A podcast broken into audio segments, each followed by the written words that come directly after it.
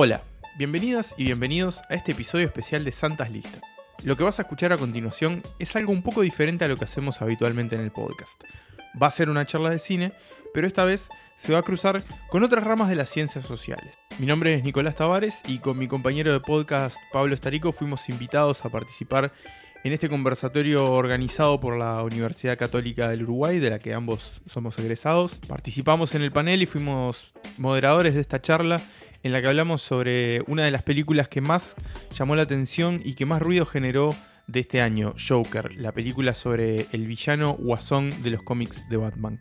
Este es el registro completo de ese conversatorio que tuvo lugar el 31 de octubre de 2019 en la sede de la Universidad Católica Esperemos que lo disfrutes y gracias por escucharlo.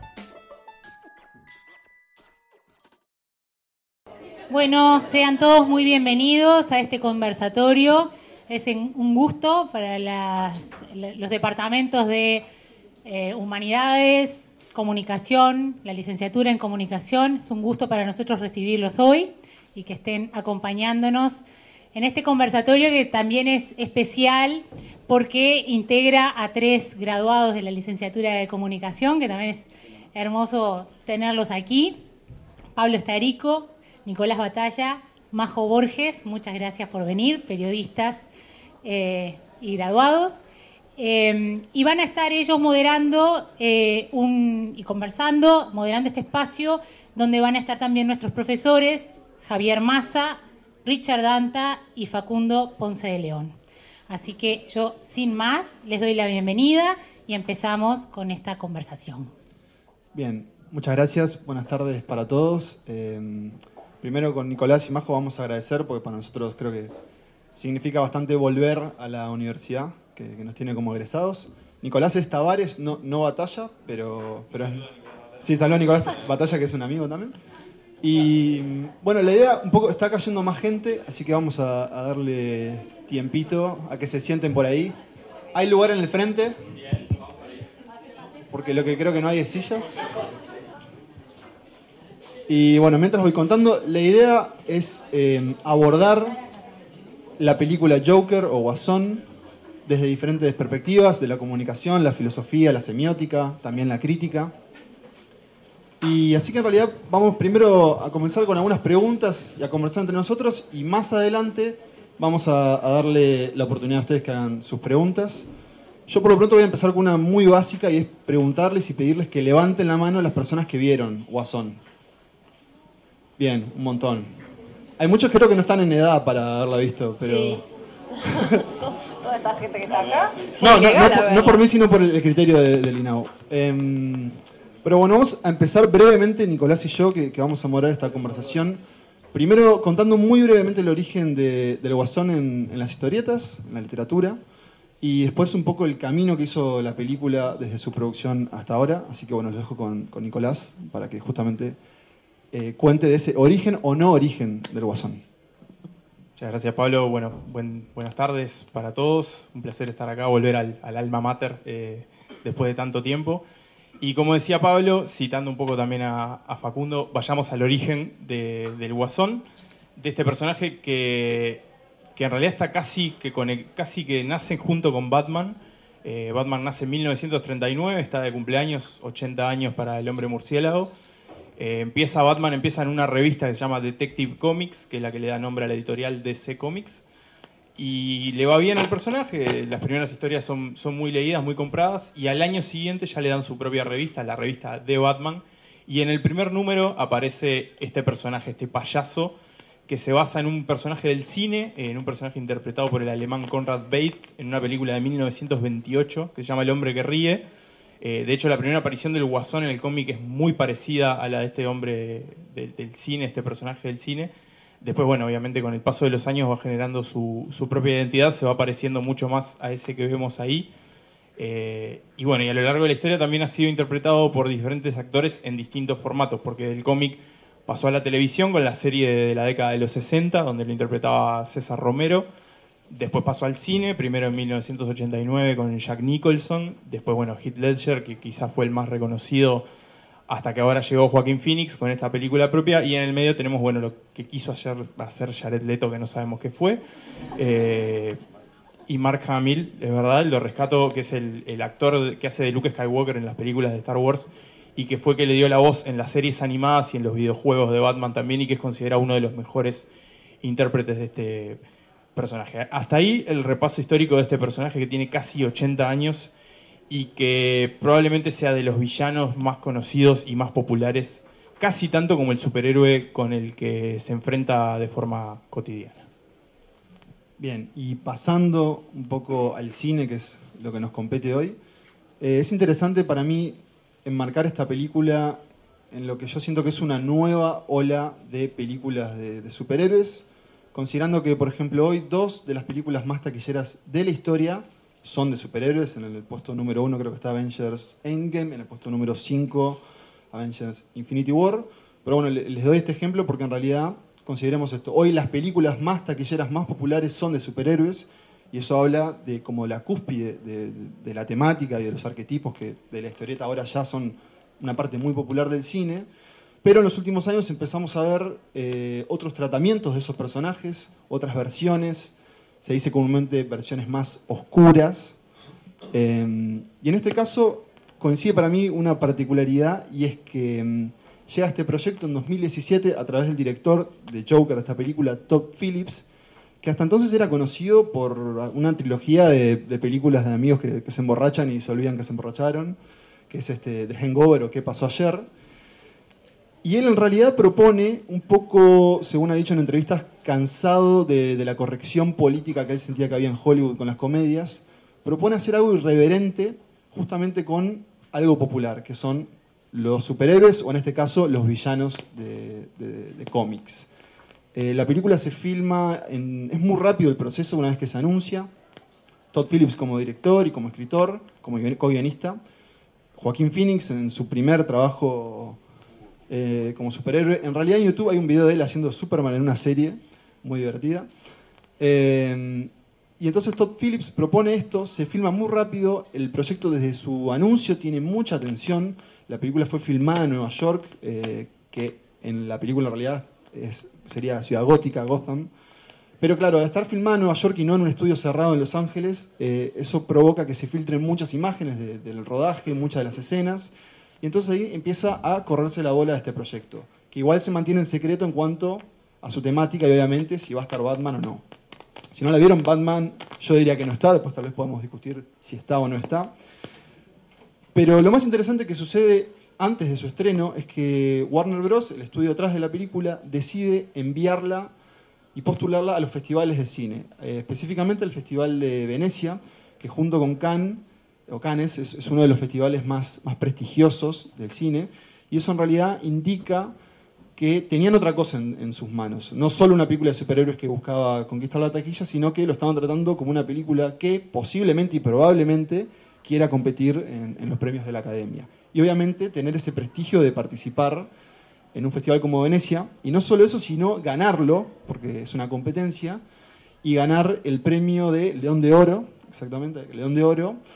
Y ahí empieza la polémica un poco y por la que Javier nos invitó, porque a, raíz de esa, conquista que yo diría que tal vez le hizo peor a la película que, que mejor, empieza una polémica específicamente en los medios de Estados Unidos, eh, con algunas críticas que indicaban que la película podía ser un llamado a la violencia y que también representaba una parte muy oscura de, de la sociedad, esto enfocado en Estados Unidos, de la sociedad incel, que después vamos a adentrarnos. Pero bueno, pasan los festivales, pasa esta especie de polémica y hoy estamos acá con, Joker y como creo que, demostramos con ustedes levantando la mano, y es que hoy es una de las películas más populares de este año. Eh, hace, no mucho rompió un récord al ser la película calificada como R en Estados Unidos, esos mayores 18, más taquillera. Y en Uruguay anda por los, nos fijamos ser con Nicolás, 100.000 espectadores. Para que tengan una idea, las películas más vistas en un año en Uruguay llegan a los 300.000, más o menos todas las Rápidos y Furiosos. Pero mm, Joker ya anda en un tercio ese camino y yo creo que va a tener un poco más. Entonces, la primera pregunta que, que quería hacerle a, a este selecto panel era, ¿por qué creen ustedes justamente que esta versión de, del Guasón se ha convertido en un fenómeno tan popular y que creo yo ha dado lugar a tantas conversaciones? La pregunta está abierta. Bueno, largo yo entonces. Este, a ver, el tema del éxito de las películas tiene mucho que ver a veces con qué es lo que la gente hace, qué es lo que la audiencia hace con las películas. El personaje del Joker en sí, eso se explicaba muy bien cuál fue su origen, pero cómo está tratado en esta película también, está presentado como una especie de agente de caos. Entonces, es alguien que em, no controla muy bien lo que pasa, no controla muy bien lo que le pasa, hace cosas que no quiere hacer, siente cosas que no quiere sentir, y de alguna manera ese descontrol se manifiesta en brotes de violencia, pero también en, brotes de melancolía, de eh, un sentimiento de fracaso, pero también en una euforia que a veces se transforma en una eh, furia asesina. Entonces, el personaje es muchas cosas, pero a la vez no es ninguna de las cosas que parece ser. Esta plasticidad que tiene el personaje hace que sea muy sencillo, que cualquier persona que está en la audiencia tome ese personaje, se quede, o sea, le dé sentido a lo que de alguna forma conecta con su experiencia, su sensibilidad o sus expectativas y olvida el resto. Entonces, de alguna manera el éxito tiene que ver con que yo veo en el personaje aquello que yo quiero ver y no necesariamente sin ignorar las otras facetas del personaje, las otras facetas no son lo que de alguna forma me interpelan. Entonces, un personaje que no se presenta de una pieza, sino que se presenta como múltiple, como plástico, puede ser, digamos, apropiado de diferentes lugares por diferentes personas o audiencias. Entonces, estos cien mil y pico de, espectadores en realidad ven la misma película, pero tienen relaciones diferentes con la película. Vos este, mencionabas hoy el tema de la controversia que curiosamente se generó antes de que la película fuera estrenada en Estados Unidos. ¿no? Y eso habla de que en realidad no fue la película la que generó la controversia, sino que fue lo que, en este caso, los medios, la crítica en particular, ¿no? pero también no solamente la crítica cinematográfica, sino el periodismo cultural y social, tomó la película, imaginó de lo que se trataba la película y lo conectó inmediatamente con un fenómeno social, cultural, hoy en Estados Unidos, que muchos consideran que es este, una circunstancia de riesgo cultural, justamente la cultura incel, que de repente en un ratito explicamos un poquito más de, qué se trata. Entonces, en realidad lo que hicieron los críticos y los periodistas fue no ver la película en sí, porque de hecho no la habían visto la mayoría de ellos, y cuando la empezaron a ver, la empezaron a ver en una clave que es propia de su cultura. ¿Qué quiere decir esto? Que el, el argentino que fue este domingo a votar disfrazado de Joker, digamos, no tiene ninguna conexión con, digamos, las problemáticas culturales norteamericanas de esta cultura incel, incel que movió a estas este, lecturas y en algunos casos condenas de los periodistas norteamericanos, ¿no? O de repente el, chileno que sale a protestar o la persona que sale en Beirut y que se pinta, ¿no? Con un, este, digamos, con un maquillaje que en realidad es el maquillaje del payaso, pero que hoy es inevitable ver en ese maquillaje al Joker en realidad no tienen nada que ver, o sea, su sensibilidad, sus problemas no tienen nada que ver con los problemas que están instalados en la sociedad norteamericana. ¿Qué quiere decir? Se apropian del personaje de la película de un lugar diferente. Entonces creo que parte del éxito tiene que ver con esto, con que en realidad cada audiencia, cada sociedad, cada cultura, cada persona ve en ese personaje plástico, extraño, y que no deja de tener un cierto atractivo en esa peligrosidad, en ese vértigo de la locura, ¿no? Que de alguna manera nosotros no queremos serlo, pero también hay como una especie de riesgo, es ese temor primigenio que tenemos de serlo. Entonces nos apropiamos de aquella parte que nos hace más sentido y las demás las olvidamos. Entonces, si bien es una sola película, yo creo que son muchos personajes de acuerdo a cómo se da la apropiación de las audiencias. Eh, bien, este, a mí me interesa enmarcar también un poco esta película como en otro, si se quiere, como, como marco también, en otra particularidad, pasión que están teniendo un poco la, cultura, sobre todo la cultura audiovisual contemporánea, que es la pasión por el villano. Eh, em, creo que podemos empezar a rastrear eh, películas e imágenes y series que tienen mucho que ver con esto de, conocer a los villanos. Este, donde yo creo que, por ejemplo, la que marca un quiebre bastante importante ahí es Breaking Bad, ¿no? O sea, Breaking Bad marca, marca como, como un distintivo en esto de empezar a tener relatos sobre villanos y que, que nos muestren la vida de esos villanos.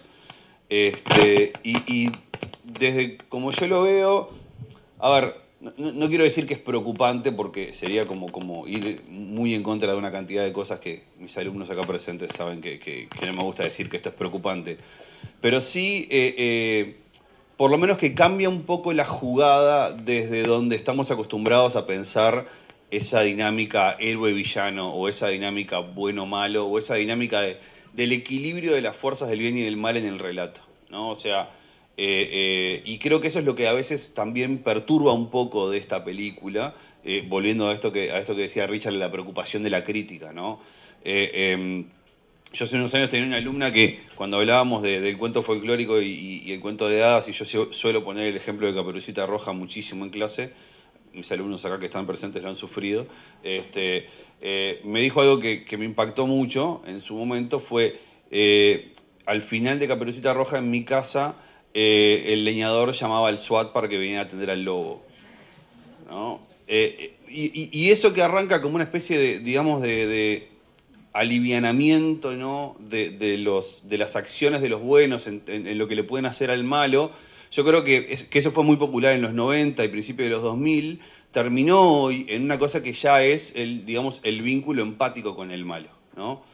Y, y digo que esto a mí me preocupa, o si se quiere más bien me ocupa y me interesa, por algo que decía eh, eh, Chesterton allá hace mucho tiempo, y era que decía, eh, Chesterton decía, los cuentos de hadas no existen para mostrarnos o para decirnos que los dragones existen, sino que los cuentos de hadas existen para contarnos que los dragones pueden ser vencidos. ¿no? Entonces, en esto de- del equilibrio de fuerzas y del equilibrio de las fuerzas del bien y las fuerzas del mal, teniendo en cuenta de que esa es una de las funciones primordiales del relato, yo creo que este tipo de relatos, si no están en un marco en el cual entendemos que los que los estamos viendo somos espectadores, que tenemos un buen trillo ya de conocer cómo funcionan estos relatos tradicionales y los podemos poner como en esa otra versión, esa otra moneda de la cosa, sí es, es, es como interesante o preocupante esta faceta de la fascinación con el malo, ¿no? Porque, a ver, si quieren sáquenle lo preocupante, porque puede sonar incluso a, pseudo, a alguna moralina, pero por lo menos es ocupante porque revierte ciertos valores que tradicionalmente estamos acostumbrados a contarnos. Y cuando tra- digo tradicionalmente me refiero a del cromañón para adelante, ¿no? O sea, no, es este de, de- de la tradición de la novela del siglo XVIII, o sea, es una tradición muchísimo más ancestral de la que nosotros podemos pensar, donde es importante que cuando los cromañones salían a matar al bisonte, mataran al bisonte. Y que por más de que se llevó puesto unos cuantos ese bisonte, sin duda, ¿no? Alguien volvió con la cabeza y contó que había matado a ese bisonte. Porque si no, eh, esa narrativa que tenemos en términos humanos, tan medular de somos capaces de oponernos a las fuerzas del mal, la cambiamos y nos ponemos a jugar con ella y bueno, ahí digo, quizás hay, alguien de facultad de psicología acá que pueda explicar mejor cómo eso puede terminar metiendo algunas cosillas no, no tan habituales de que estuvieran ahí en, en la psiqui, ¿no? Pero, pero yo creo que ahí hay un tema para preocuparse o para ocuparse. Igual ahí hay otra teoría que uno podría plantear y hacer como ¿no? un diálogo con lo que vos planteás, porque también... Eh, sí, siempre, yo te voy a pelear siempre, ya sabes que te voy a pelear siempre. No, porque en definitiva, a ver, ¿por qué la fascinación del villano? ¿No? Porque nosotros estamos, estamos hablando de un universo de superhéroes, entonces uno puede asociarlo al, no sé, al universo épico, de aventuras, pero también hay villanos en las telenovelas. ¿Y quién se acuerda de Esmeralda, de Ruby? Nadie. Que se acuerda. Bueno, Ruby se acuerdan porque era malísima. Era un caso en el cual una protagonista en realidad era la villana. ¿sí? A ver, las telenovelas o las series de televisión hoy son más memorables de acuerdo a lo memorable que es el villano. Está la fascinación por el villano. ¿Por qué? Porque el villano hace lo que nosotros no podemos hacer. Y nos encantaría hacer. Nos encantaría cuando tenés que decir, yegua, y no lo decís. Pero la, la villana te dice, yegua. Y uno quisiera salir por ahí, como no, este, eh, en fin, como los villanos de Games of Thrones, mátenlos a todos. Y vos decís, "Mm, no podés decirle a tu jefe, sí señor, lo hago mañana, que te reviente, pero no lo puedes decir. Entonces hay allí también una proyección empática que no deja de ser una forma de ese viejo, viejo mecanismo de la catarsis, ¿no? que viene ya desde la dramática este, ¿no? griega y demás, en el cual uno tiene una experiencia de vida donde, bueno, le pasan cosas buenas, le pasan cosas malas, pero vivimos en la realidad. Por lo tanto, una serie de acuerdos sociales que tenemos que respetar por nuestro propio bien, no solamente físico, sino también emocional.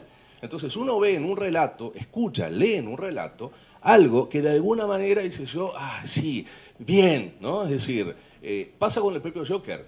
Cuando el Joker tiene algunas acciones de violencia en el cual se venga o se desahoga frente a gente que le arruinó la vida o lo que fuera, todo el mundo dice, bien. O sea, yo cuando fui a ver la película la gente aplaudía, que acaba de matar a un tipo. ¿No? O a tres. O a tres, tres. Y nunca me voy a olvidar de una señora que estaba atrás, no, no sé la edad que tenía, no, no siempre decía, bien, bien. Yo dije, esta está matando al marido, esta está matando al hijo. Y hay una proyección allí que juega también un papel de fascinación. Claro, ¿qué pasa? Terminó la película y uno vuelve a la realidad. Entonces, ¿no? Cuando uno está en la realidad, sabe que hay cosas, bueno, que no se pueden hacer, ¿no? Pero en el momento uno está metido en un mundo de ficción sin olvidar que es un mundo de ficción. Y esto yo creo que está bueno vincularlo con una experiencia que todos tenemos de niños y que lo bueno sería tenerla también de adultos, que es la experiencia del juego. El niño en el juego imagina que tiene superpoderes, pero sabe que no los tiene. Entonces no se tira de la ventana. Esto no quiere decir que no haya niños que no puedan tirarse de la ventana. Claro, sí. Pero eso ya no, claro, no es un problema, digamos, de la ficción. Es un problema que hay personas que no pueden relacionarse digamos, con la realidad y la ficción desde un lugar de ubicación en la realidad y entender que esa ficción es una realidad alternativa que yo puedo disfrutar, que yo puedo vivir, pero que no puedo asumir como real, porque si me tiro por la ventana y me voy a caer, no voy a volar, eso es así. Pero más allá de individualidades ¿no? en las cuales se pueden dar este tipo de situaciones que se vuelven trágicas, la realidad es que la mayoría de nosotros vemos en, esa, en estas historias un espacio también de catarsis y de, empatía que hace que, si bien el héroe es un punto, digamos, de proyección y de identificación, el villano también lo es. Y cuando la película está centrada en un villano, bueno, es como que no tenemos ningún tipo, digamos, de, celos ni de dudas. Me, ¿no? me identifico con el villano, porque no tengo héroe con el cual. No hay comparación. Exactamente, exactamente. Ahora que, que decías eso, Richard, y ya te dejo Facundo. Joker, en el caso de este puntual, ¿es la historia de un villano, es la tragedia de un desgraciado o son las dos cosas? Eh, dale, Ponce, dale, Ponce. Eh, ¿cómo, es la pregunta? ya te estaba Jorge también responde, no sé. ¿sí? en el caso puntual de, de Joker de la película, ¿es la historia de un villano, es la tragedia de un pobre desgraciado o es las dos cosas?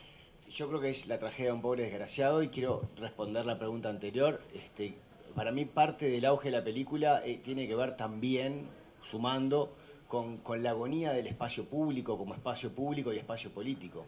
Entonces en esa agonía eh, aparece un personaje que no tiene ningún plan, no es el guasón que vimos de Heath Ledger, que es, si querés, un villano político, planifica, entra a un hospital y dice vos vas a hacer esto. Acá las cosas pasan, o sea, él ninguno de los asesinatos que vemos de él en la película hay una planificación de ser un agente del mal y un agente del caos en tanto villano. No estoy de acuerdo. Buenísimo, para eso es el eh, conversatorio.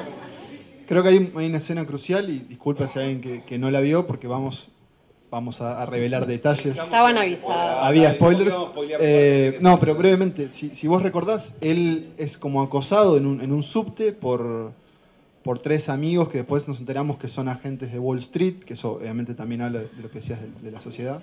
¿El primero es el menos planificado? No, los dos primeros yo diría que son en defensa personal, entre comillas, pero el tercero que sale corriendo, él sale corriendo escapado, él lo busca y lo asesina. Después viene la escena del, baño, que el baile, que también creo que me gustaría hablar del baile en algún punto, porque creo que es un elemento importante de la película, pero era, era solo esa anotación, pero yo creo que ahí está el quiebre de ese de esa o sea, ese desgraciado que ya después ya tal vez en ese raíz de asesino, no sé, así lo vi yo al menos. Bien, no hay, no hay política ahí. Es un tipo que se sigue vengando a título personal de cosas que le pasan a él porque las sufrió él. Y él no sabe quiénes son ellos. Y él no sabe quiénes son ellos, ni sabe quién compra las máscaras, ni que, que como bien apuntaba Richard después, ni siquiera son las máscaras de, de payaso, no son las de él. Hay, hay todo una manera de leer esta película y su éxito en la pérdida de lo político como espacio común, aún para que haya villanos. En el fondo él es un villano no político, no hay una planificación. Ni de vencer a Reagan, ni de vencer, eh, hablábamos hoy de eh, en qué año acontece esto. Bueno, es en los 80. los esa 80, idea. todas las charlas que él tiene con, con la, la- la- la- la señora de la Seguridad Social, que le dice somos el último oreja. Pero él, él no tiene dimensión, él es él. Y el ser solo tú es no ser, ser político, es incluso- que no estás con nadie más que contigo mismo. Incluso lo que provoca es ajeno a él. O sea, es ajeno a él en el sentido de que él no busca provocarlo. O sea, incluso hay una escena que es muy interesante ahí, que es, él se pierde en lo que provoca sin querer perderse en lo que está provocando. O sea, en el momento en que él eh, eh, ya está luqueado y después de que baja la, la- la escena enigmática de las escaleras, ¿no? O sea, y lo empiezan a perseguir los policías, él se pierde en esa cosa que él provocó sin ningún intento de provocarlo. O sea, De hecho, a De Niro le dice, mirá si un tipo Sí. como yo va a organizar un movimiento. No, y él dice, soy apolítico. Eso Soy es lo más apolítico. explícito de la película. Eh, sí, para mí demasiado explícito. El co-guionista. Creo que igual es un buen punto de, de- de enganche lo, lo que decía Facundo para hablar de Taxi Driver, porque, bueno, yo no lo nombré, pero originalmente en este proyecto Martin Scorsese, el director, estaba asociado como productor, creo que productor ejecutivo. Él después se, se desvincula de la película porque se va a hacer eh, The Irishman, pero en realidad uno podría decir que Scorsese está en la película porque para quienes conocen su obra hay, hay dos películas, capaz que hasta tres, que están muy presentes como, como referencias, como influencia de Martin Scorsese, que son El Rey de la Comedia y Taxi Driver, que, que creo que Majo nos puede contar un poco más de esos paralelismos. Sí.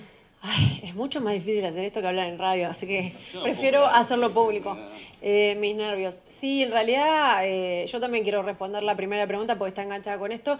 Mi sensación es que, a ver, creo que calcular el éxito o dar una explicación al éxito de cualquier obra de arte es casi imposible. O sea, podemos arriesgar, pero por algo ningún programa de televisión es exitoso sin haberlo estrenado, ninguna película, o sea, no se pueden calcular esas cosas, pero si tengo que arriesgar, hay un punto que a mí me parece importante que es, esta película es de este tiempo, es de esta época, es de este final de década eh, y, y tiene incluso, aunque es este, reconstrucción de época, como que tiene incluso algunas referencias que me parece que son hasta palitos para política internacional, ¿no? Hay una cuestión de salud pública, cuando le dicen nos están cortando los recursos, que yo no sé ni si no es un, un tiro por elevación a Trump y el Obamacare, o sea... a- un Trump para mí muy, presente en una, escena de la manifestación, hay como un, Un muñeco que están quemando, sí. Claro, exacto. Eh, entonces lo que yo hice fue ponerme una idea, esta idea de que esta película es una película de este tiempo que responde a las inquietudes que tenemos hoy y a los miedos que tenemos hoy. A mí es una película que me generó mucho miedo. La vi de nuevo porque estéticamente, además por las dudas si haya alguien que no... Me parece que también eh, técnicamente eh, es una obra de arte impresionante y creo que eso también habla del éxito. ¿no? Es como que volvimos a tener en el cine de Hollywood un- una película con el peso de Scorsese, por ejemplo, ¿no? como una cosa que tiene capas estéticas, de fotografía, de actuación y además social, como algo. Y mm, entonces yo me planteé esta idea, ¿no? De, de- esta es una película de este tiempo y lo que hice para tratar de compararlo profundizar en esa idea fue hacer un, un paralelismo con Taxi Driver, una película de Scorsese del 76 que a los que la vimos, cuando estabas viendo El Guasón, te recordaba mucho, pero entonces dije, la voy a ver de vuelta, que la debo haber visto varias veces, pero dije, voy a ver de vuelta El Guasón y de vuelta Taxi Driver. Y dije, bueno, tam, voy a, a ver las similitudes. Y encontré muchas más similitudes de las que yo a priori ya creía que había, pero creo que igual en las diferencias es donde eh, está, se basa más esta idea de que es de este tiempo.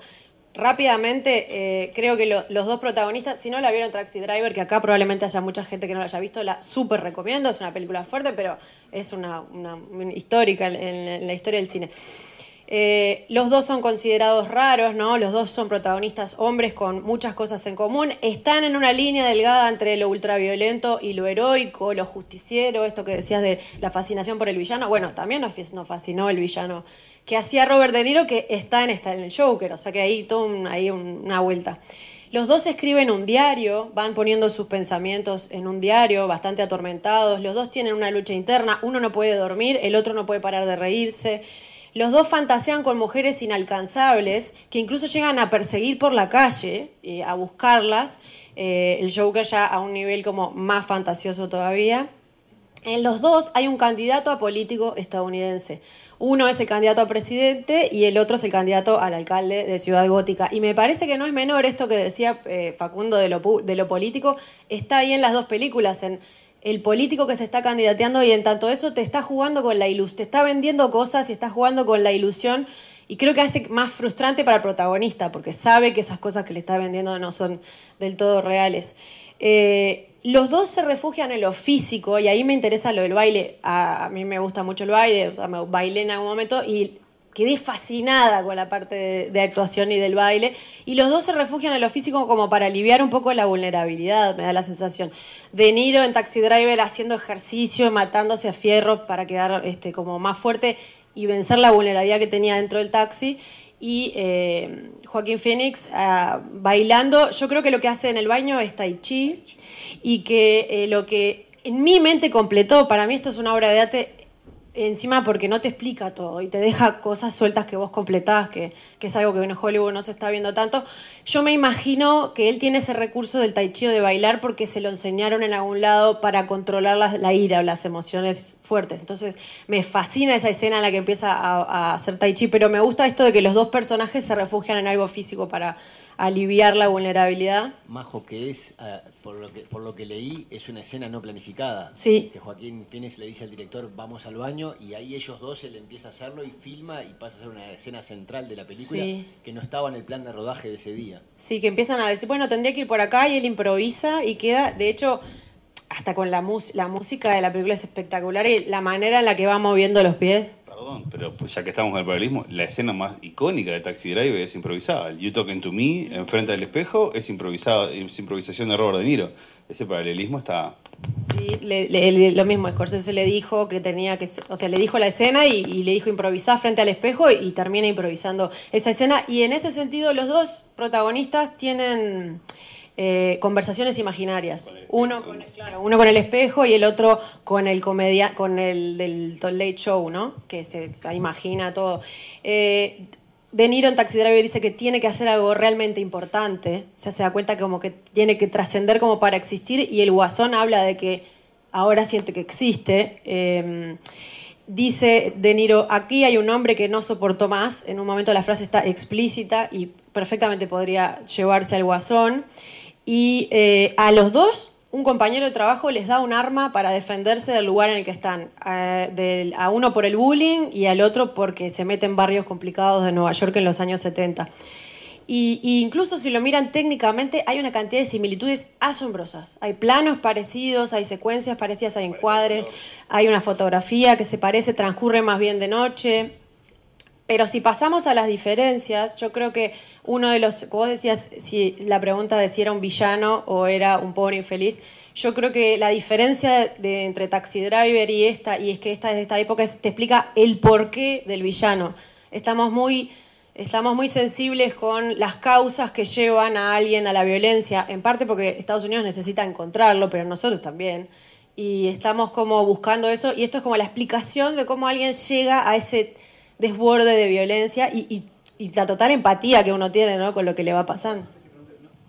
No es menor, creo yo también, eh, enmarcar esta película dentro del problema de las armas de Estados Unidos. Y si lo pensamos, gran parte del, del conflicto de la película empieza porque a él le regalan un arma, así nomás, que después, bueno, va a desencadenar en los asesinatos, en que lo echen del trabajo y demás, pero bueno, simplemente por, por esa pistola.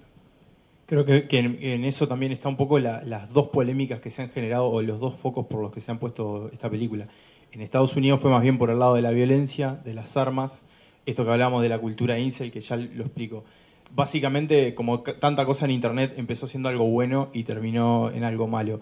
Empezó siendo un grupo de gente que hablaba de sus problemas para entablar una relación sexual, ya fuera por problemas psicológicos, ya fuera por problemas físicos, ya fuera por problemas emocionales.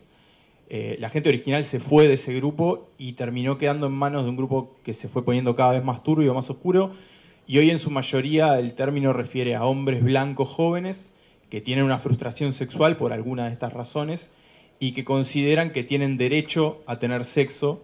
Eh, obviamente se han radicalizado muchos de esos y, y han tomado posturas racistas o posturas antifeministas. De hecho, creen que la cuestión de los derechos de las mujeres es todo un plan de los judíos para que ellos no puedan tener sexo. Creen que las mujeres están obligadas a tener sexo con ellos solo por el hecho de ser mujeres.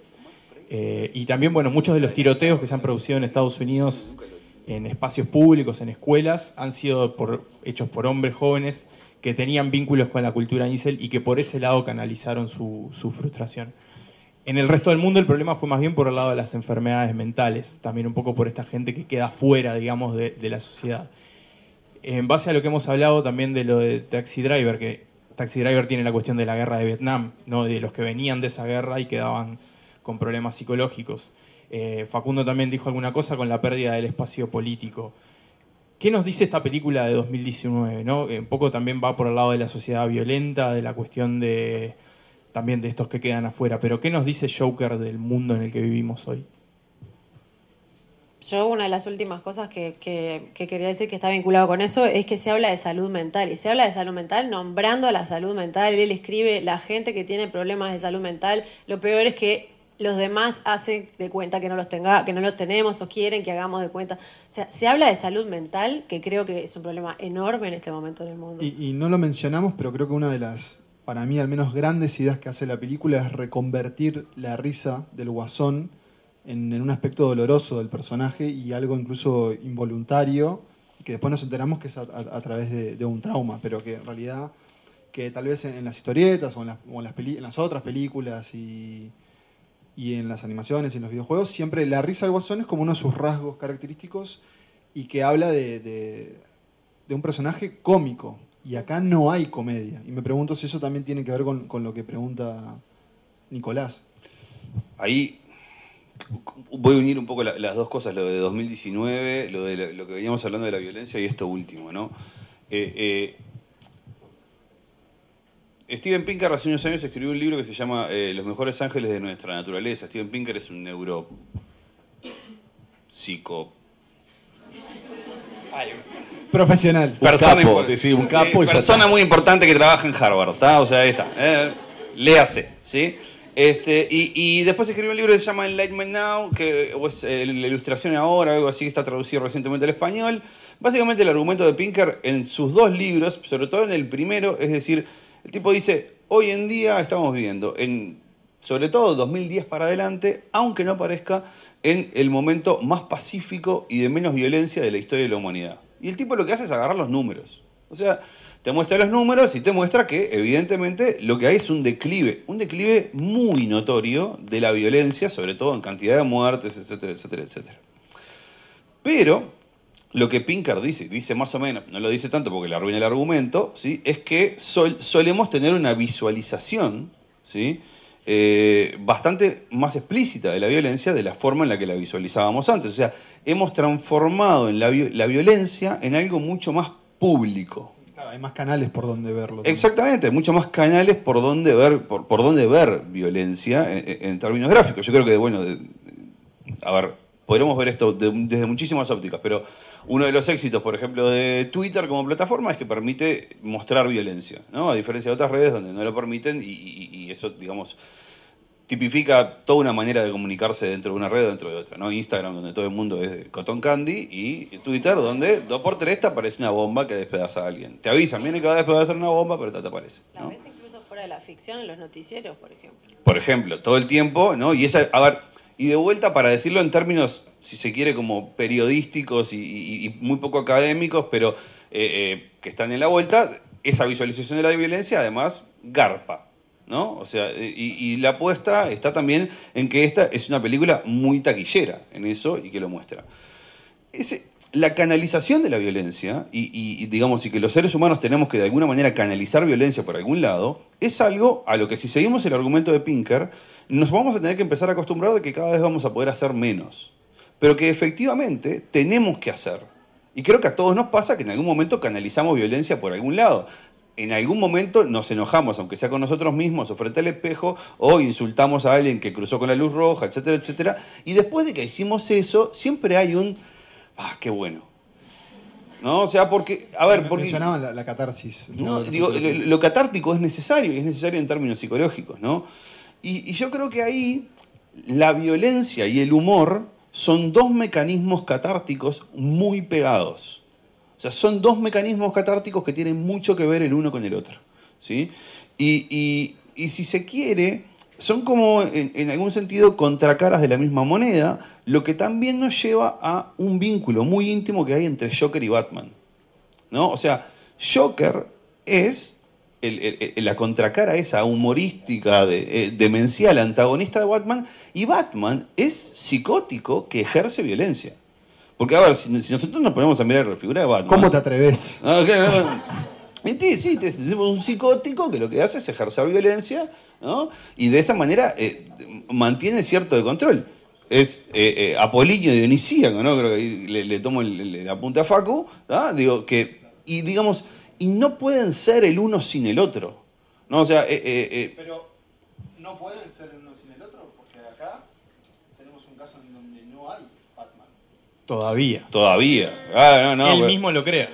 digo, a ver, hay- yo creo que hay un Batman. Digo, o sea, yo creo que, que- que- que ese, eh, a ver, eh, eh, eh, papá Batman, ¿no? Que, que ahora me estás... eh, eh, Thomas Wayne, ¿no? Oficia como, como, co- como ese otro Batman, porque, porque en definitiva, si lo pensás, el Joker en Batman nunca se revela contra Batman en primer lugar, sino que antes de eso está peleado con Bruno Díaz, el Joker en Batman. ¿no? O sea, eh, eh, eh, el plan del Joker, y esto vuelvo a lo que decía Facundo, también siempre es político. El Joker tiene una trama política que en esta está ausente hasta por ahí nomás, ¿no? O sea, esto que decíamos del borde, ¿tá?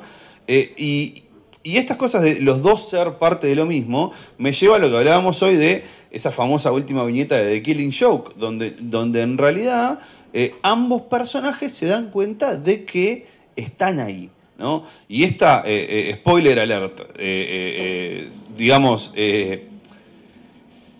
supuesto vínculo fraternal que se deja ver en la película, para mí es una de las genialidades más interesantes de esa película, porque realmente si ese vínculo fraternal existe, explica una cantidad de cosas de estos siendo dos personajes que están íntima y psicológicamente unidos, ¿no? En eso de el humor y la violencia, ¿no? Esos dos tipos de canalización catártica que en definitiva, ¿y por qué empatizamos? Porque nos pasan a todos, ¿no?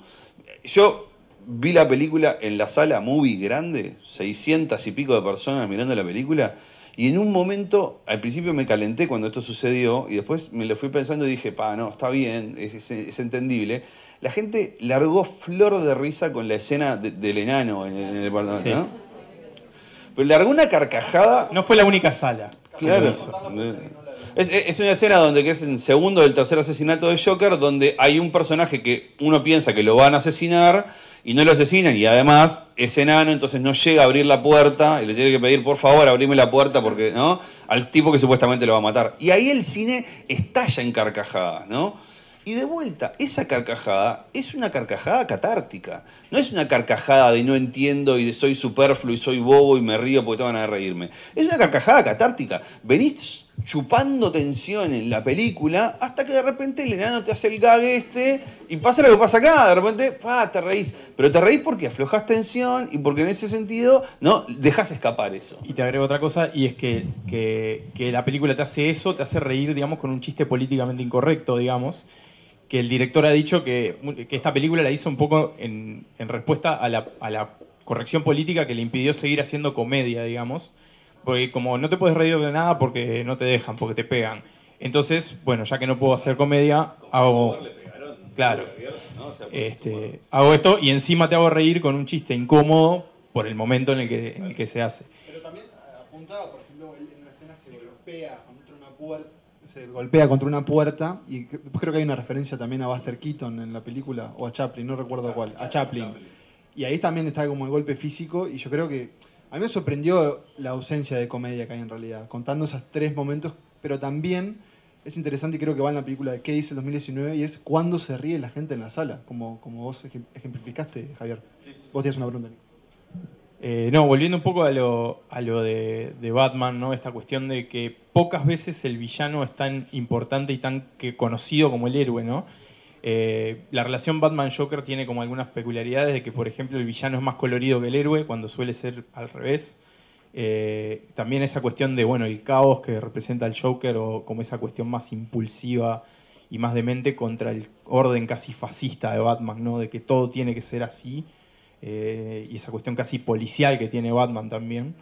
En este caso, bueno, ¿cómo, ¿cómo ven ese vínculo, digamos, la cuestión de que acá no esté abiertamente Batman, pero también esa relación está de, cierta forma en la película? ¿Por qué creen que pasa eso, digamos, ese vínculo tan fuerte entre villano y héroe que por ahí no se da en otros casos? A ver, en realidad debería decirlo esto Javier, pero habló mucho, así que lo voy a decir yo. Eh, no existe héroe sin villano, y no hay villano sin héroe. O sea, es el principio de toda narrativa, y la narrativa, los cuentos, es la forma en que no- nosotros en Occidente no solo eh, comunicamos, es la forma en que pensamos, nos pensamos en el mundo. ¿Vieron que todo el mundo... A mí me reconforta mucho que sea Danta quien esté diciendo esto, porque así la gente que está acá lo escucha de otra ¿Cuál es el héroe y cuál es el villano? Sería la Y lo No. escuchan de otra persona que no sea yo, ¿no? O sea, porque si no, soy- parece que soy yo el que ando con este No, disco no rayado. existe un Danta sin un Massa. dice No. Es que esto es producto de mucha rayadura de cabeza a lo largo de los años, ¿no? Porque relato, relato y la historia, el coso del héroe y no sé qué. Pero resulta que tiene razón. No sé si tiene razón él o es que ha leído mucha gente capa, porque vieron que él leyó mucha gente capa, entonces está. Pero bueno, yo me someto a eso.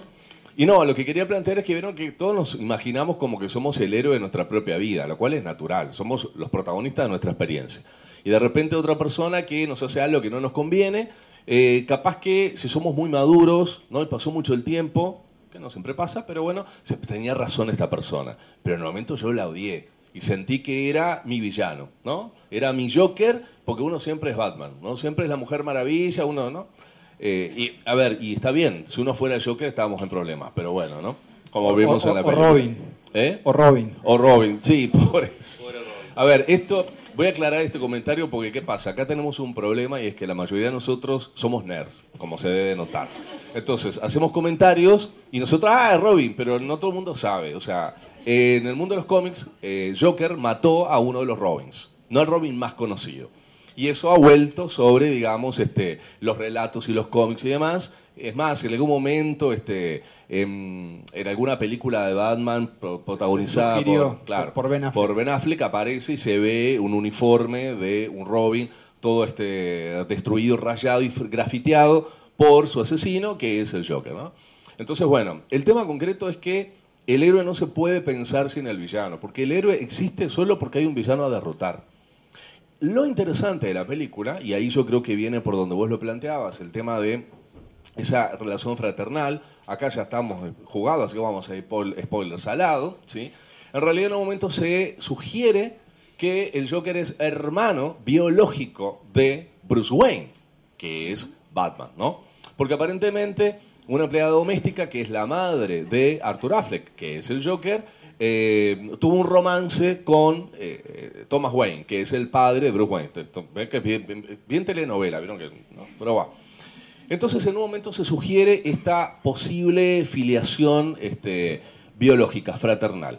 El tema es que después se comprueba que esto no es así.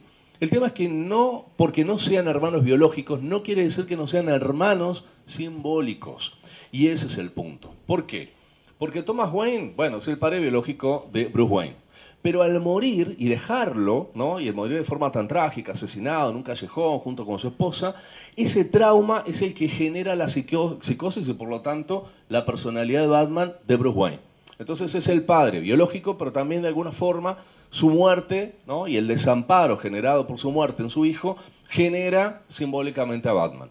Pero ahora en esta película se nos plantea que él también es, de alguna manera, no solo por la relación y el rechazo que tuvo con su con la madre de Arthur Affleck, o sea, del Joker, sino también cuando lo va a buscar a Arthur pensando que es el padre y lo golpea y le da una trompada y lo deja sangrando en, este, en el piso, pero también siendo ese candidato, ¿no? esa especie como de orden absoluto, ¿no? Eh, privilegiado económicamente, que dice, todos los que no lograron este, lo que nosotros logramos eh, son payasos. Y ahí es que sale la gente a decir, todos somos payasos. Él genera el caos que de alguna forma se refleja en el Joker. Entonces sí, esa figura de Thomas Wayne es en definitiva el padre, ¿no? Eh, digamos el padre simbólico, yo voy a decir, y tiro un poquito para mi lado, el padre semiótico de estas dos figuras. Entonces son dos hermanos, son, digamos, dos este, facetas de la misma moneda. Por eso es que son impensables uno sin el otro. Y hoy hablaba, este, mencionaba a The Killing Joke. The Killing Joke es una novela gráfica de los 80s, muy famosa, que se concentraba en el Joker, si bien aparecía también Batman y otros personajes, y en esa eh, novela se eh, desarrolla todo un trabajo de personaje, de caracterología, donde justamente se explora esta relación, ¿no? que en realidad son como dos facetas de la misma moneda, son dos aspectos de la misma cosa. De hecho, te, te interrumpo para un apunte, y ese, si recuerdan El Caballero de la Noche, la escena del interrogatorio entre, entre Heath Ledger, ese guasón, y Christian Bale, ese Batman, hay una frase que está tomada de, de- de la broma asesina, y es que, que le dice, no sé si es ahí o al final, pero le dice, vos me completás a mí, y como nos necesitamos, pero claro, van de la mano de eso, y, específicamente en, en la broma asesina, que es la versión tal vez más sádica del guasón, eh, se explora eso. Tal cual. Y de hecho, hasta en una película muy divertida, muy amable, que es el Batman Lego, en un momento se encuentra el Joker, ¿no? Con Batman y le dice, no me puedes dejar porque no sé qué. Y es realmente como la ruptura de una pareja. Por supuesto con muchísimo humor y es una cosa muy, muy fresca. Le dice, "So- eh, yo soy tu villano definitivo, y le dice, bueno, yo en realidad peleo contra mucha gente. Claro, dice, bueno, pero nadie como yo. Adorable Entonces- esa película. y aparecen ahí, ¿no? El pingüino, yo qué sé, no sé cuánto, y como segundones, ¿no? Bueno, bueno, esos son romances de verano. Yo soy, ¿no? yo soy tu verdadera pareja, no sé cuánto. Y si bien está planteado en tono de humor y es muy divertida la escena, en realidad se justifica por esto, porque en realidad estamos hablando de dos personajes que son en realidad el mismo personaje en dos facetas. Hay, hay una cosa que es bien interesante y esto de, de- de- ya que Danta me tiró de la piola del héroe, vo- voy a, voy a, voy a aprovechar de que eh, que Batman pelee contra este tipo de villanos es, es algo bien, bien particular de, de un modo en el que nos hemos encontrado de poder volver a contar la aventura heroica. O sea, en, la aventura heroica tradicional, los héroes siempre venían de afuera y eran los que nos venían a amenazar el estilo de vida tal como lo conocemos. Y en ese sentido podemos imaginar muchísimas narrativas heroicas de otros tiempos, pero vamos con la última que nombraste vos, que es Avengers Endgame, ¿no? Donde realmente el villano, el mega villano, es un extraterrestre intergaláctico que quiere apoderarse de la, y destruir la vida en la Tierra tal como la conocemos. Ese es el, el villano, el villano, o sea, o el monstruo prototípico de la aventura, eh, aventura heroica al cual el héroe tiene que salir a cortarle la cabeza, traer la cabeza del villano y decirle, no se preocupe muchachos, ya murió. ¿sí? Entonces ese es el, ciclo del héroe, ¿no? Esto que le pasa a Batman es distinto porque el villano de Batman es el villano, digamos, intestino. ¿no? El, el- villano de la aventura heroica tradicional es el villano que está afuera. ¿no? Y contra ese, todos los que estamos acá adentro nos podemos mancomunar y ponernos de acuerdo que lo queremos destruir. Y en ese sentido lo queremos destruir porque nos hace ser quienes somos nosotros, prevalecer sobre el otro.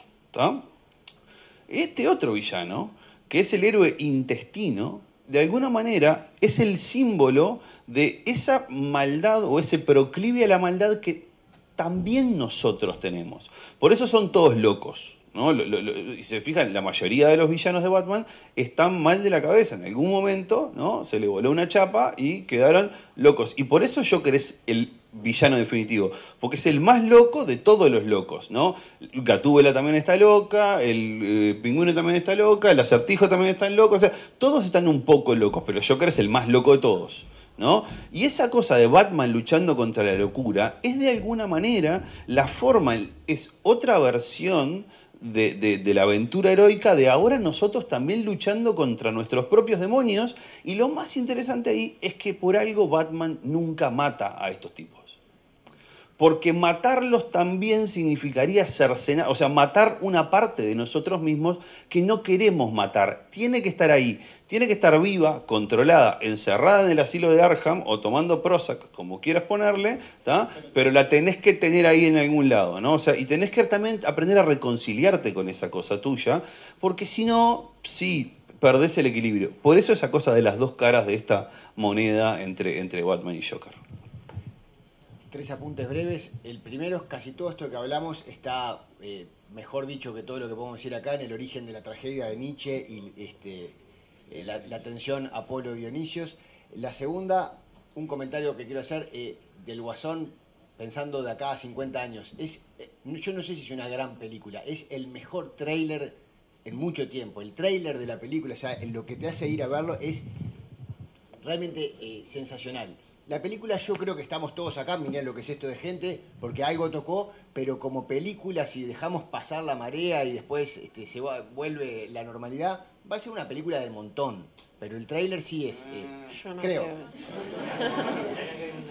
No, y la tercera, eh, con la- respecto a la pregunta de, de, este, por qué el éxito, quiero retomar lo de Pinker. Eh, Joaquín Phoenix, cuando se armó todo este lío, le hicieron una entrevista en Vanity Fair y él dijo, cualquier cosa puede ser un detonante en este mundo tan jodido. ¿Por qué pensamos que el mundo es tan jodido? Porque en el fondo es esta la cuestión, que es lo que trae Pinker, ¿no?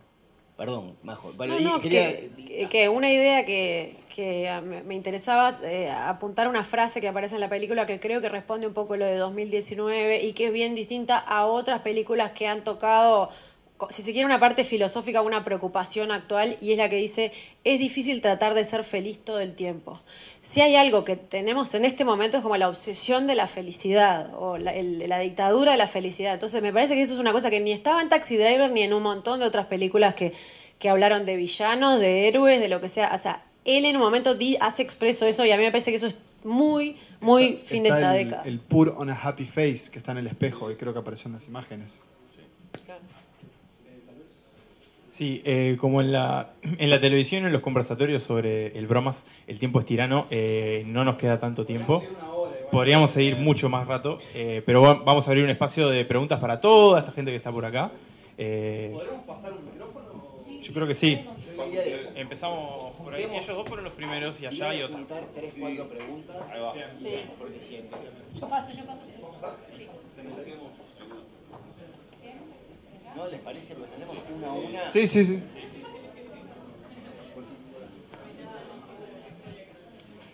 Eh, buenas, no sé si se escucha. Eh, una de las cosas que a mí me llamó mucho la atención de la película, y la verdad me pareció que es algo que se refleja mucho con la sociedad hoy en día, es el llamado de atención. Que todos queremos estar todo el tiempo conectados en las redes, que es que en realidad eh, la persona lo que quiere es llegar a la fama, quiere ser un comediante, quiere estar, que la gente lo conozca, que sepa quién es, y cómo pasa de ser de uno, eh, una persona cerrada, con cuidando a su madre enferma, a estar después eh, pegándole un tiro al periodista más conocido, digamos, de Gotham.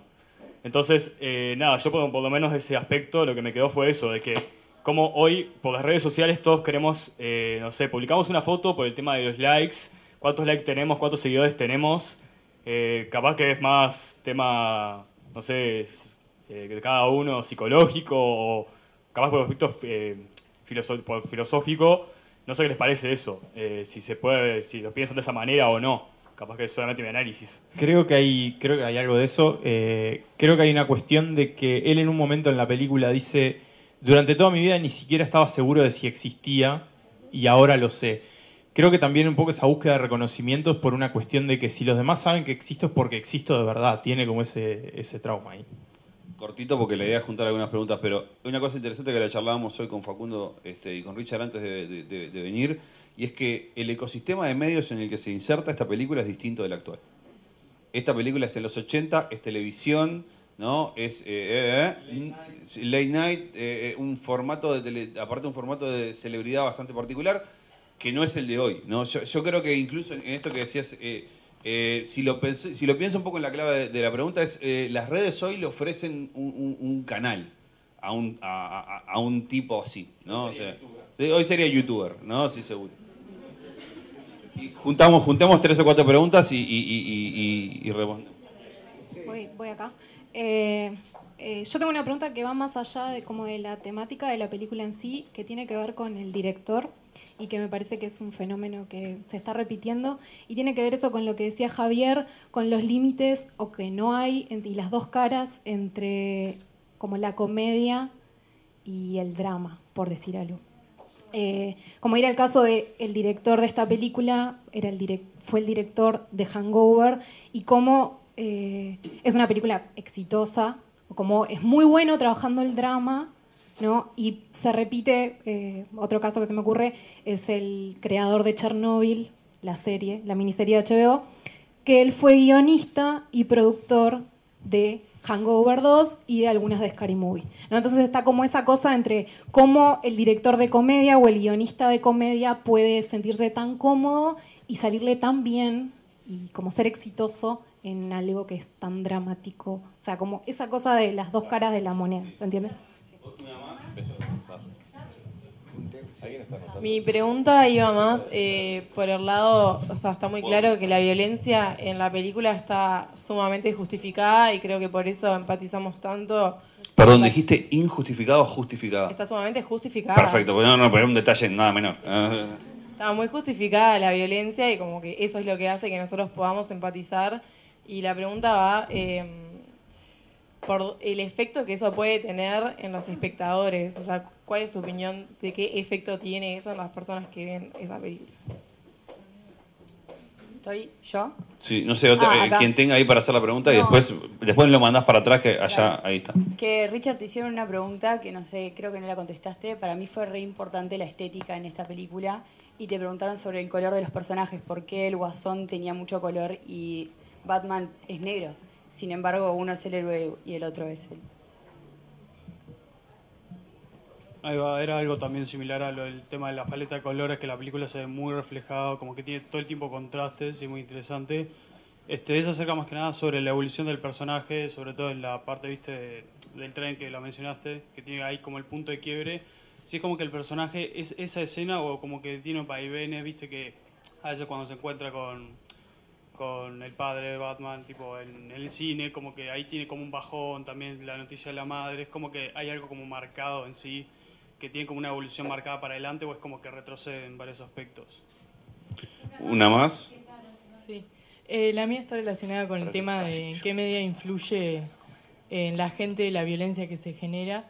Y capaz que va más preguntada, más eh, dirigida a a Facundo, el tema de como en qué medida eh, la romantización de la locura, de los problemas psicológicos puede contagiar, ese tema de hablar todo el tiempo de los problemas psicológicos, contagiar a la gente, y en qué medida el ejemplo de, que da eh, el Joker de bueno en la película puede también afectar al público. Bien. Arranco, arranco, no, arranco al revés, armamos, bueno, arrancamos en orden, sí, ya arranco con la de comedia y comedia. y- Arranquemos mejor en orden porque va a ser un Sí. lío. si no. Comedia y tragedia. Eh, eh, retomando un poco lo que, lo que decía Facundo de, de Nietzsche, la comedia y la tragedia, el apolíneo y lo dionisíaco, este, eh, eh, y acá yo te diría que yo te respondo más en clave dramaturgo que, que en clave filósofo. Para mí la respuesta es, la- me asombraría que fuera al revés. Normalmente lo- los, buenos directores y guionistas dramáticos son muy malos o casi que nulos escritores de comedia. Este, y, te diría que cuento con los dedos de la mano eh, exitosos drama, que sean exitosos comediantes. Y sin embargo, me sobra, no me dan los dedos de la mano para contar comediantes que de repente hacen unos tragedias de esas que te querés morir, ¿no? O sea, Shakespeare para empezar. Shakespeare es un gran comediante y es un gran trágico, ¿no? Entonces ahí como que está la cosa. Eh, eh, y yo creo que en realidad hay una beta en la comedia y en la, sobre todo en la, en la buena comedia, que la buena comedia es, y es muy nietzscheano esto, es, es, como la el guiño, el guiño, este, si querés, irónico de la superación de lo trágico. ¿No? Es esa cosa de cuando vos superás de lo trágico y te das cuenta de que te estás del otro lado y te reís. Sí, nombraste de Hangover y me sale acá la, escena de el, chino desnudo saliendo de la maleta del auto. Entonces es como el chino desnudo, eh, ludópata, mafioso, saliendo, ¿no? O sea, justamente de la maleta de un auto que está en el desierto hace 24 horas y te matás de la risa. Pero si vos te lo pones a pensar, es tristísimo. O sea, es como decís, mirá este tipo acá, está hace 24 horas en el desierto adentro de la maleta de un auto desnudo y porque es un ludópata y... pobre tipo. Pero estás en el cine y- y es hangover y te moriste de risa, ¿no? Entonces, siempre esa cosa está como, como muy ahí, ¿no? Entonces, la respuesta a tu pregunta es, yo creo que sí, que el, el, el tipo que mayor entrenamiento tiene en la buena pluma y en la buena dirección de la comedia es el mejor trágico.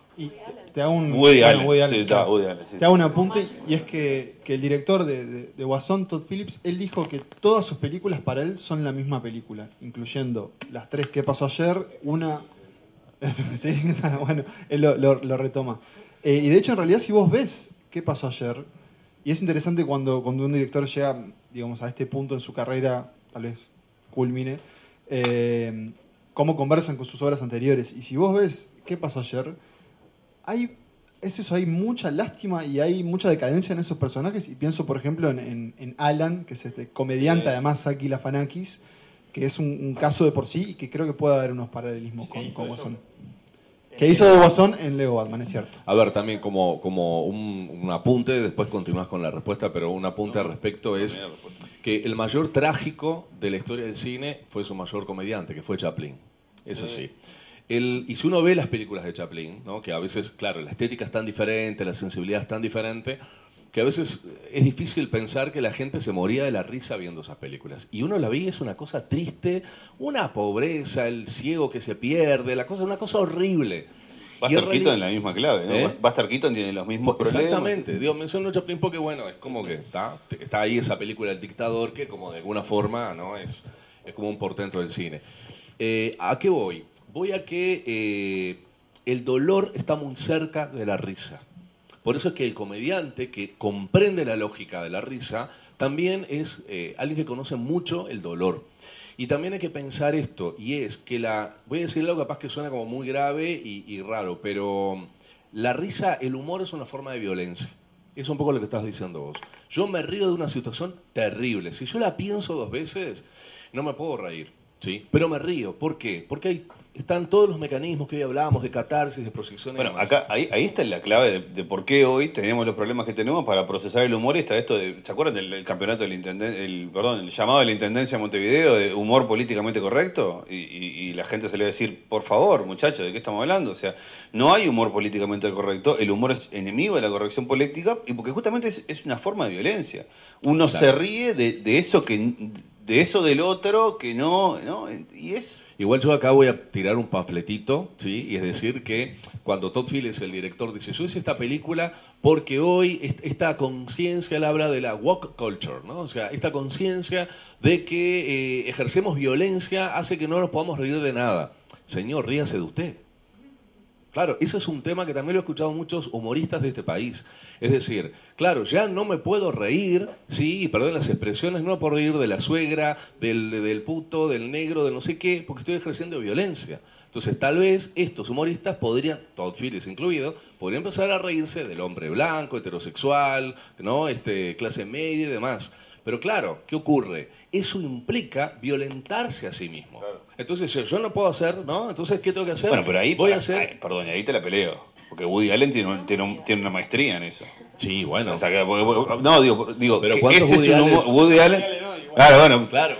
Bueno, pero Woody Allen tiene una maestría en, en lo único que ha hecho Woody Allen en toda su filmografía es reírse de sí mismo. Está bien, Digo, o pero sea, estamos hablando de uno. Sí. está. Eh, mirá que si nos No, no, está bien, está bien, está bien, está Eh, Ah, no sigo peleando, pero está. Vamos con, con los colores. Los colores. Sí, los- ta, engancho yo con el tema de, de los colores así. Este, sí, yo creo que es significativo y es importante. ¿Por qué? Porque el orden implica también homogeneidad y eso está claro. Esto no es ni bueno ni es malo, es así. Y claro, los colores oscuros de alguna forma hablan, digamos, de una homogeneidad que está bajo el control. Las explosiones de color, que a veces nosotros lo asociamos, ¿no? A los niños, la infancia, ustedes piensen, los colores que se asocian a los niños son siempre pastel. Las novias, las quinceañeras, colores pasteles. Ahora, cuando uno le da los, este, bueno, yo no tengo hijos, acá hay gente que tiene hijos chicos, le dan, digamos, la- la- los marcadores, los gurises hacen cualquiera y usan colores bien brillantes y bien saturados. Y vos lo ves, te dan el, ¿no? el, su este dibujito que vos no sabés mucho lo que es. Ay, qué, di- qué lindo, mi amor, ¿qué dice? ¿Qué es? Te dice, ¿no? Dice, "Eh, ¿El perro? No, es la abuela. Bueno, en fin. Pero los, a ver, los ojos te duelen de todos esos verdes bien rabiosos, esos rojos. ¿Por qué? Porque eso es una explosión de energía. Y acá vamos otra vez con esta cuestión. El Joker es muy colorido. ¿Por qué? Porque es el caos, es lo incontrolado. Entonces tiene que ser algo saturado, tiene que ser algo que me lastima los ojos. ¿Vieron ese color verde que tiene el, el pelo? O sea, es un color que en realidad tiene tal saturación que es más agresivo y violento que, digamos, evocador, por ejemplo, del mundo natural. Y hay un quiebre ahí con eso también. Porque en esta película el verde del pelo es mucho más brillante, el traje es rojo, amarillo, mientras que en los cómics es sobre todo verde y violeta, que son dos colores asociados mucho a los villanos. Exacto. Porque los héroes son rojo, Exacto. amarillo y y, azul, ¿no? los cómic, colores primarios, o blanco también. Pero Sí. los villanos tienen el verde y el violeta, en el caso de Joker. Y acá lo rompe porque justamente es... Exactamente. En parte es el héroe, entre comi- muchísimas comillas, y segundo porque también es como una Sí, versión mucho más violenta. el- es el protagonista, es el héroe de su historia que, otra vez, perdón, Massa, que no quiere decir que sea un héroe en el sentido que le damos a la palabra Él se de ve como el un héroe. positivo, claro. Él es un héroe porque es un protagonista de una peripecia, no propia, personal, pero no quiere decir que sea, digamos, eh, alguien que nos salva o que se salva a sí mismo. Y antes de pasarle a Facundo, se había preguntado por aquí, ella había formulado también, bueno, ¿qué pasa, no? Este, ¿Qué hace esto con la gente?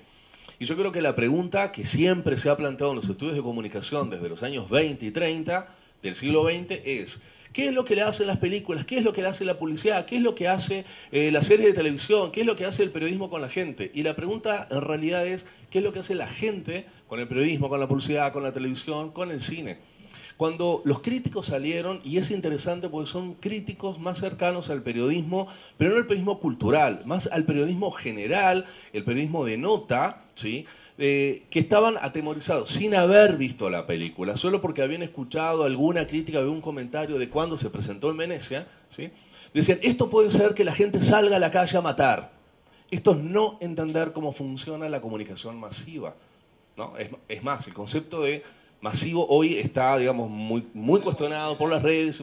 Claro, eso- Por eso, ni hablar, ni hablar. Si hablamos de productos este, mediáticos o hablamos del arte, en realidad el poder que tiene el arte o que tiene eh, un producto mediático de determinar conductas es casi nulo. Claro, si una persona Este mismo, tiene este una- mismo debate lo tuve y creo que lo, lo tuvimos en la radio cuando el año pasado, 13 razones. ¿no? Ah, claro, ni hablar. Eh, eh, y, y nada, yo preguntaba dónde estaban las notas del siglo XVI, la ola de suicidios después de Romeo y Julieta. ¿no? Claro. O sea, porque, Tal cual. no sucedió, eh, digo, o sea, no. Y digo, y si quieren suicidio romántico, hay que ganar a Romeo y Julieta. Sí. Digo, o sea, eh, Sí. eh, y, y- y no. Digo, o sea, de nuevo, es, es- es esa cosa de, de- de- Estoy muy de acuerdo con Sí, a ver, es, una- esto, es la un alarmismo, es un alarmismo que deviene también de una problemática hoy cultural y social que tienen los Estados Unidos, que es esta canalización de estas frustraciones que vive esa cultura incel a través de la violencia efectiva, no de la violencia simbólica, no de la violencia sublimada, sino del tipo que agarra un trabuco, sale y mata a cuatro, cinco o mata a 20. Pero eso es un problema social y cultural y no es un problema mediático o artístico. Exacto. Eh, no, no, eh, este, eh, no, no sucedió y si sucedería, igual el arte tiene que seguir haciendo lo que tiene que hacer. O sea, no, no, este, eh, yo suscribo todo para, para la, pregunta de, de Sofía y con respecto a esta, eh, pasó una cosa muy rara ahora en esta ronda de preguntas. Apareció Chaplin, apareció Buster Keaton, apareció Woody Allen, aparecieron clowns, son payasos, todos los que nombramos. Nos faltó Benigni, que hace La vida es bella, que si querés un ejemplo de agarrar algo trágico y sublimarlo hasta la risa, es la película. Y son todos clowns y ninguno es este personaje de Joaquín Phoenix. Y yo creo, quiero volver a, a la, a la cuestión y acá respondo eso. Ninguno son porque este hombre no tiene dimensión pública y los otros sí. O sea, Benigni lo que está haciendo, eh, eh, además de salvar a su hijo, que es un acto de amor, está poniendo el holocausto, que es la tragedia del siglo XX, en un código diferente para, para tratar con ella. Un poquito de la anécdota porque no, no sé si te van a entender.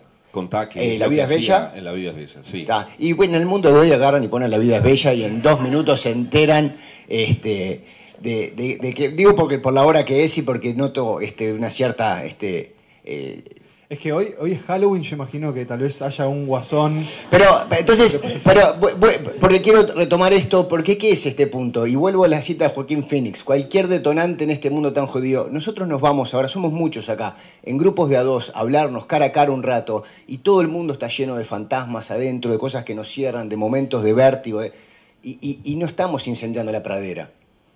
Este, y capaz que alguno acá sí o no, y capaz que, digo, y hay suicidios en este momento, habrá algunos sucediendo sin duda en este país, pero eh, cuando vos tenés la dimensión de que el romanticismo es mirate todo para adentro, todo está dentro tuyo, es la pérdida de la dimensión pública del asunto, que empieza una línea en, los salones europeos, siglo XVIII, este movimiento de las, eh, las penas del joven Werther, que tuvo ola de suicidios en Europa porque se leía, entonces, esta cosa sublimada de tu yo interior.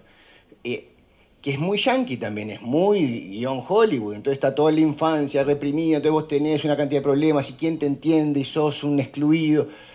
Y bueno, eh, creo que eh, esto se, pelea no diciendo que estas películas hacen peligro, se, se pelea, digamos, generando una narrativa más clownesca, como hizo Chaplin con, con este, Tiempos Modernos, o hace Benigni con La vida. eh, eh, Es, ese- es justo ese salto clownesco el que, el que está ausente en el personaje, no, no digo en el la película, en el personaje no está ese salto.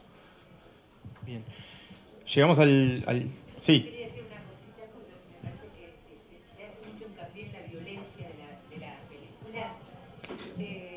Se hace mucho hincapié en este tema de la violencia y cómo podría contagiar, incluso las críticas en Estados Unidos hablaban de eso, ¿no? Bueno, ¿qué puede hacer? Eh, yo cuando terminé de ver la película lo que realmente me angustió es la violencia ejercida sobre el personaje. Digo, eso fue lo que realmente me conmovió. Eh, un, un personaje que de entrada se va quedando sin asistencia, sin medicación, sin... Entonces creo que más que preocuparnos de esa violencia más social, yo creo que lo realmente preocupante y doloroso... Claro, lo doloroso de la película para mí es, es la violencia sobre, sobre el personaje y no eh, las revueltas afuera, ¿no? La empatía que, nombraba. Yo ahí creo que hay un dato que es bien interesante y es que esta es lo que eh, eh, hoy en, jerga hollywoodesca se llama la- una, una origin story, ¿no? O sea, es una historia de origen la película, ¿no? O sea, es una, pe- perdón, es una película de origen, ¿no? Es esta historia de cómo... Y lo interesante es que es Joker, es una historia de origen, es el villano, el villano de Batman, ¿no? Y yo creo que, si me apurás, para mí es el villano del cómic en genérico. O sea, vos pensás en villanos de cómic y es Joker, por encima del ex Luthor, de Thanos y de todos los otros terrajas con los que han peleado todos esos otros. O sea, digo, este, este, este sí es como ese, ese mega villano, ¿no? Entonces, eh, eh, yo creo que lo, que vos decís es que perturba sobre todo porque lo que te muestra es el origen del mal y ese origen del mal al cual le tenemos miedo, porque el origen del mal de Thanos que viene de la galaxia exterior y porque es más malo que los malos, te quiere sacar el estilo de vida que tenés, porque, ¿y por qué? Porque tiene ganas, ¿no? O sea, ese, hasta ahí nomás, yo sé, pero ese malo de última es ubicable, ¿no? Es ubicable en. Es un monstruo que hay que cortar la cabeza.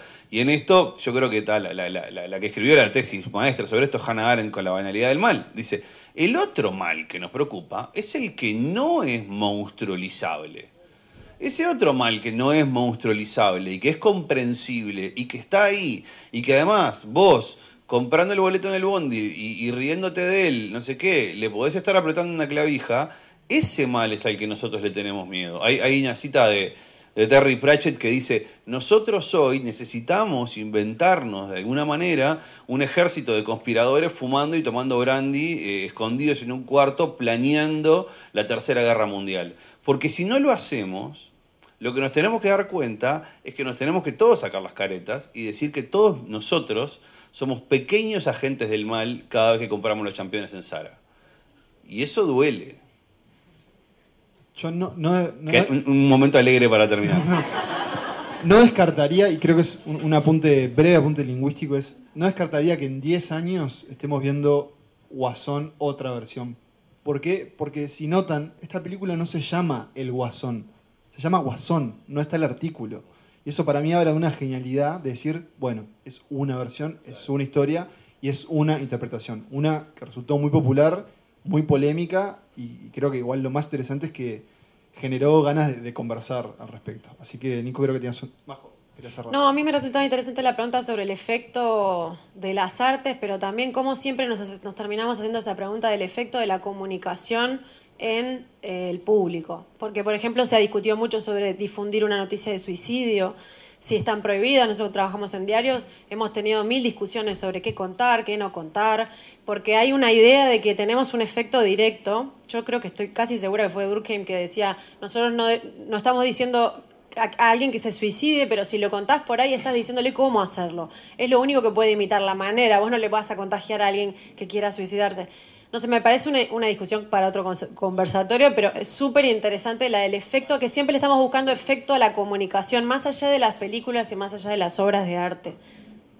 Sí, yo, a ver, vinculado con eso, es que es también más sencillo y es más cómodo y es más seguro cuestionar una película que cuestionar una problemática social que está presentada en la película. Yo creo que más allá de- del tema puntual de, bueno, recorte que hizo Reagan, de tal esos apoyos, qué hizo que se quedara cine, medicación, bla, bla, el tema es que la película está planteando, hay una responsabilidad social por un montón de gente que no tiene lo que necesita para poder integrarse, que es lo que le pedimos a todo el mundo. Integrate de forma productiva. No todos pueden. Entonces, ¿qué es lo que la responsabilidad social, y social refiero política también, no solamente la responsabilidad de la sociedad en abstracto, sino de los gobiernos y los estamentos y aquellos que fueron elegidos y se les dio la confianza para que nos ayudaran a cuidarnos mutuamente. Entonces, esa cuestión de la responsabilidad es algo que no se ha discutido. Todas las críticas, todo ha ido sobre lo que la película puede hacer.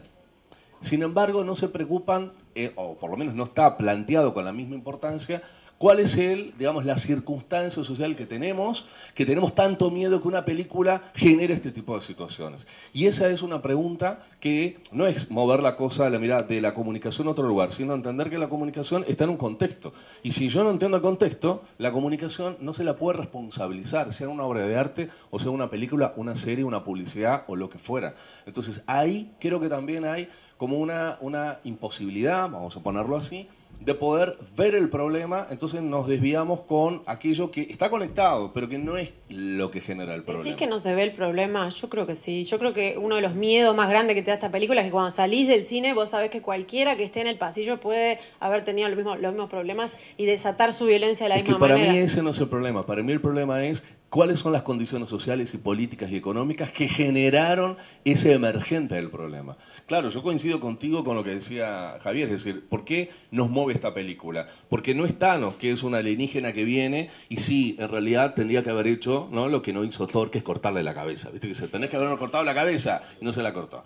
El Mucho más Joker que Thanos. Exactamente. ¿Por qué? Porque el Joker lo podemos tener dentro. No solo con el que va en el ómnibus al lado o con el que me peleó porque me adelantó en el coche. Lo puedo tener dentro. Y lo que le pasa al Joker me puede pasar a mí o le puede pasar a un vecino o a un familiar. Y lo que le pasa a Thanos no nos pasa a ninguno de nosotros. Poca más, si yo consigo el guantelete, ¿qué me voy a estar preocupando? ¿Sabes qué? La paso bomba. ¿Qué me venís con la historia? Claro. ¿No? Entonces, creo que también tiene que ver con eso y el hecho de que el problema no es necesariamente solamente, claro, es el problema de él, ¿no? Pero el problema social no es que haya gente que está, digamos, con problemas mentales, por ejemplo, y sin asistencia. El tema es que está sin asistencia porque hay un contexto social y en este país se ha discutido mucho el acceso a la medicación y un montón de cosas. Y muchas veces desde la administración se dice, y no es que no haya una lógica o una racionalidad atrás, es, no nos da el dinero. Bueno, ¿quién define las prioridades? Y ahí entramos en un tema ético enorme, del cual no salimos. Y en Estados Unidos, Trump, Obama quedar que se corta, cosas, etcétera, etcétera. O sea, eh, eh, recuerden que ese es el, el contexto original de esta película. Por eso creo que Majo tenía razón. Esto es una película que se entiende perfectamente hoy. Tal vez, vista, eh, no sé, 30 años después, a ver qué, con- qué contextualizarla.